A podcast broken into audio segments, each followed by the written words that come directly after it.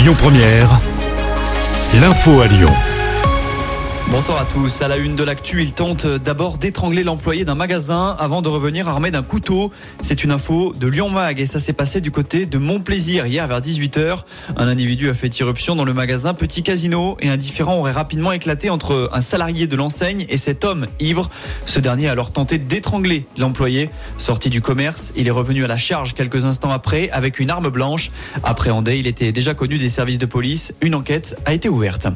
Tentative de meurtre, mauvaise Une enquête a également été ouverte à Lyon. D'après le progrès, la victime, âgée d'une vingtaine d'années, a été retrouvée dans la nuit du 8 au 9 décembre dernier, très grièvement blessée à la tête sur le quai Claude Bernard.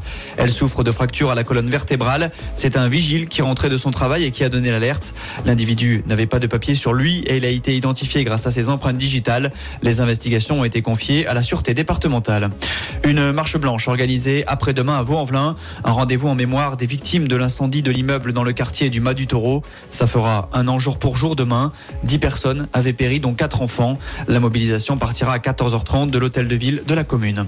Vous avez peut-être reçu un message d'alerte sur votre téléphone aujourd'hui. Un exercice de sécurité d'ampleur s'est déroulé à la mi-journée à Villeurbanne. Un important dispositif de secours avait été déployé au niveau de l'usine de Croix-Luisée. Celle-ci est chargée de la production d'eau potable pour une partie des habitants de la métropole de Lyon. Le scénario était en réalité fictif. Départ pour la troisième édition du festival La Région des Lumières. La basilique de Fourvière sera illuminée tout ce soir et ce sera comme ça demain et samedi, également de 18h30 à 21h30. Le spectacle, qui met à l'honneur des femmes cette année, dure une quinzaine de minutes et il est gratuit.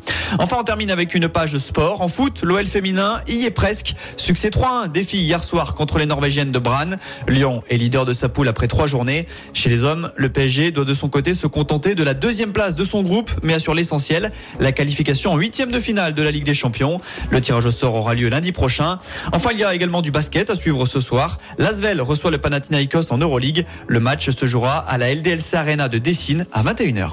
Écoutez votre radio Lyon Première en direct sur l'application Lyon Première, lyonpremière.fr et bien sûr à Lyon sur 90.2 FM et en DAB+. Lyon Première